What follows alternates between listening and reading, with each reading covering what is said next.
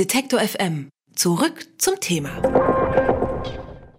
Vor fast 31 Jahren wurde im Weißen Haus der INF-Vertrag unterzeichnet. INF, das steht für Intermediate Range Nuclear Forces, zu Deutsch nukleare Mittelstreckenraketen. Der Vertrag hat in den 80er Jahren das gefährliche Wettrüsten zwischen USA und der damaligen Sowjetunion gestoppt. Er gilt damit auch als wichtiger Schritt in der Beendigung des Kalten Krieges. Aber die Stabilität des Vertrags scheint jetzt in Gefahr, denn US-Präsident Trump möchte den INF-Vertrag kündigen. Was dieser INF-Vertrag eigentlich genau absichert und was eine Kündigung für Konsequenzen hätte, darüber spreche ich jetzt mit Oliver Meyer von der Stiftung Wissenschaft und Politik. Er forscht dort mit dem Schwerpunkt Sicherheitspolitik und Rüstungskontrolle. Hallo, Herr Mayer.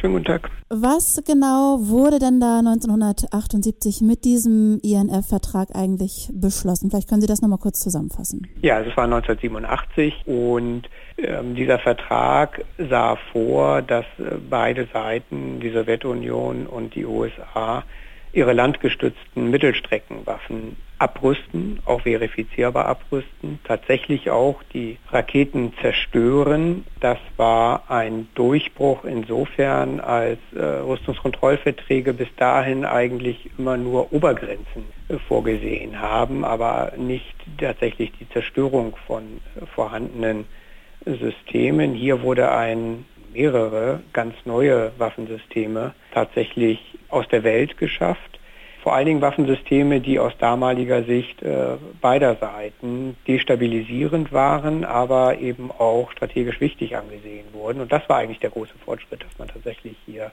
neue, moderne Waffen auf Dauer aus der Welt schaffen wollte. Also sowohl Russland als auch den USA wird äh, vorgeworfen, sie würden sich eigentlich seit Jahren gar nicht an diesen Vertrag halten.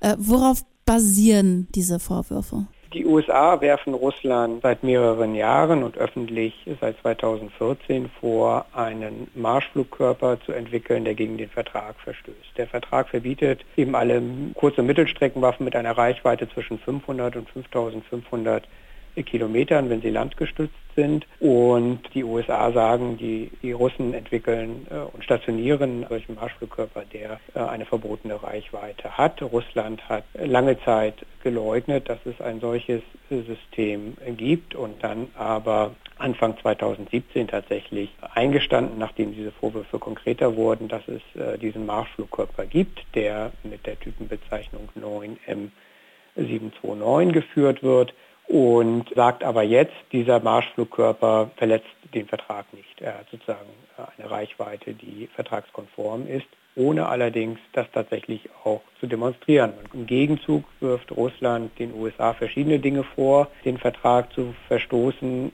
Der wichtigste Vorwurf ist, dass NATO-Raketenabwehrbasen in Europa, davon gibt es eine schon fertiggestellt in Rumänien, äh, eine zweite soll 2020 in Polen fertiggestellt werden, dass diese Raketenabwehrbasen auch landgestützte Offensivwaffen äh, verschießen können und von daher nicht nur defensiv, sondern auch offensiv äh, geeignet sind. Und diese Systeme, die von dort verschossen werden sollen können, äh, diese Marschflugkörper würden dann eben auch den INF-Vertrag äh, verletzen.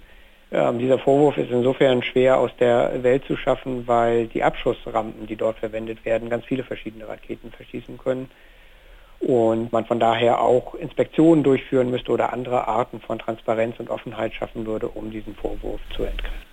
Der amerikanische Sicherheitsberater John Bolton ist äh, derzeit ja in Russland und wird womöglich den INF oder INF-Vertrag im Namen von Trump eben aufkündigen. Beobachter der Situation befürchten damit ja eine Rückkehr des damaligen Rüstungswettbewerbs. Halten Sie dieses Szenario für wahrscheinlich, beziehungsweise birgt es tatsächliche Gefahren oder ist das eher so ein, so, so ein Schaurüsten? Nein, das sind äh, reale Waffensysteme, die hier diskutiert werden. Und gerade diese Marschflugkörper, die hier entwickelt werden, sind besonders destabilisierend. Ähm, anders als äh, Raketen ist eine Frühwarnung vor diesen Systemen sehr schwer. Die fliegen ja sehr nah äh, am Boden, computergesteuert und zum Teil GPS gesteuert. Und deswegen nehmen Radare, Frühwarnradare diese Systeme sehr äh, spät wahr, sodass sie eben auch für Erstschläge äh, gut geeignet sind. Sie haben zum Teil eine sehr große Reichweite. Und das ist eben die Gefahr, dass hier auf beiden Seiten noch verstärkt auf diese Marschflugkörper gesetzt wird, die dann eben in einem Krisenfall möglicherweise dazu führen können, dass Dinge außer Kontrolle geraten. Und diese Marschflugkörper werden eben auch eingesetzt. Wir sehen beispielsweise im, im Konflikt in Syrien, dass äh, sowohl Russland, aber auch äh, Großbritannien, Frankreich, die USA äh, Marschflugkörper eingesetzt haben gegen bestimmte Ziele, sodass hier eben die Gefahr der Fehlwahrnehmung relativ groß ist. Spielen da noch andere äh, Nuklearmächte eine Rolle? China könnte ich mir vorstellen, äh, ist mittlerweile da auch mit im Spiel oder äh, genau. auf, auf wen kommt es noch mit an? Ja, also diese Systeme, die hier im Zentrum stehen, diese Marschflugkörper mit Reichweiten von rund 2000 Kilometern, möglicherweise auch mehr, sind für eine ganze Reihe von Staaten interessant. Sie sind eben für Regionalmächte interessant, weil man damit die Nachbarn direkt bedrohen kann. Und eine ganze Reihe von Staaten, die solche Waffen entwickeln. China, Indien, Pakistan, aber auch andere wie der Iran, die an Marschflugkörpern arbeiten vergleichsweise billig. Äh, und Donald Trump hat deswegen auch gesagt, äh, er möchte den Vertrag aufkündigen, damit auch andere Staaten, und er hat China genannt, äh, an einem Folgeabkommen beteiligt werden können, um zu einer umfassenderen Lösung bei einem Verbot oder einer Regelung von solchen Marschflugkörpern zu kommen oder auch von Mittelstreckenwaffen insgesamt.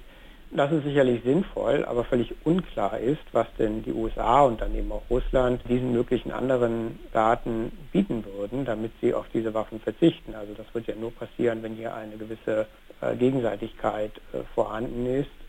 Und äh, das ist eben völlig unklar, sodass diese Idee einer Multilateralisierung, das ist sicherlich sinnvoll, aber es ist unklar, was für Anreize dafür geboten werden können. Ich könnte mir vorstellen, ähm, wirtschaftliche ja, das ist immer schwierig bei Rüstungskontrollverträgen, die ja äh, um Sicherheitspolitik, um harte Sicherheitspolitik kreisen, tatsächlich wirtschaftliche Anreize zu bieten. Meistens muss man das kompensieren durch äh, den Verzicht auf eigene Waffensysteme, äh, etwa im Bereich der Raketenabwehr oder andere Systeme, wo die USA eher auch führend sind oder die oder Russland ein Übergewicht an Fähigkeiten hat. Das ist allerdings nicht die, die Ausrichtung der amerikanischen Sicherheitspolitik äh, im Moment, die eben insbesondere unter John Bolton, der ja Sicherheitsberater ist, auf militärische Dominanz setzt.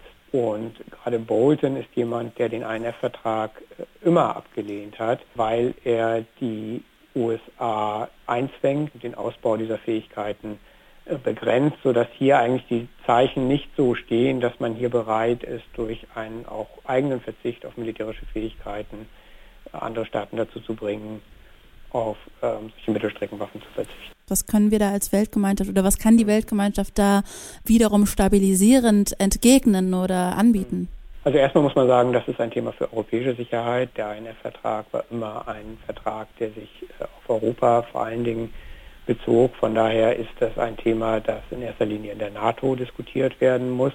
Und es ist eben ganz wichtig, dass die USA jetzt auch weitere Schritte gemeinsam mit den Verbündeten diskutieren und auch beschließen. Es besteht eben die Gefahr, dass äh, die USA versuchen, auch Entscheidungen über mögliche Stationierung von neuen Mittelstreckenwaffensystemen bilateral mit einzelnen Verbündeten äh, abzuschließen. Und das wäre sicherlich schlecht für die europäische Sicherheit insgesamt dann ist es eben in der Tat ein globales Problem. Und von daher ist auch überlegenswert, ob man insgesamt Fragen der strategischen Stabilität, der Auswirkungen des Rückzugs aus solchen Verträgen und auch der Entwicklung neuer Atomwaffensysteme etwa im UNO-Rahmen äh, diskutiert.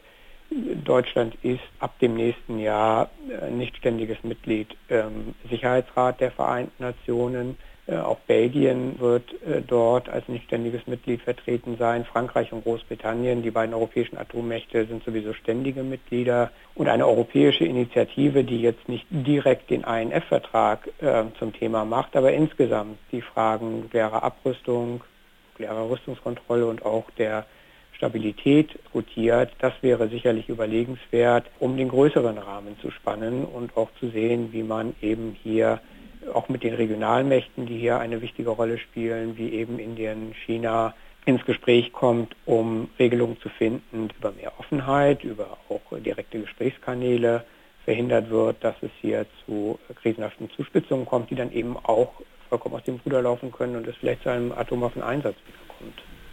Hoffentlich nicht. US-Präsident Trump hat verkündet, den INF-Vertrag mit Russland beenden zu wollen. Welche Bedingungen in diesem Vertrag beschlossen wurden 1987 und was passieren könnte, wenn er nun gekündigt wird, das habe ich mit Oliver Meyer besprochen. Er forscht an der Stiftung Wissenschaft und Politik in Berlin mit dem Schwerpunkt Rüstungskontrolle. Herr Meyer, ich danke Ihnen vielmals für das Gespräch. Sehr gern.